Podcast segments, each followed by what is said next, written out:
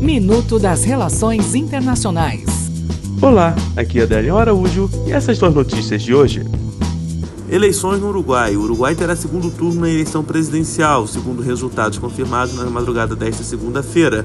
O governista Daniel Martínez disputará o cargo com o oposicionista Luiz Lacalle Pou em 24 de novembro. Bolívia. Confrontos entre apoiadores do presidente Evo Morales e oposicionistas que não aceitam o resultado da eleição presidencial, que aponta sua reeleição no primeiro turno, deixaram cerca de 30 feridos nesta segunda-feira, de acordo com a imprensa boliviana. Ao menos cinco pessoas teriam sido baleadas e um homem estaria em estado grave.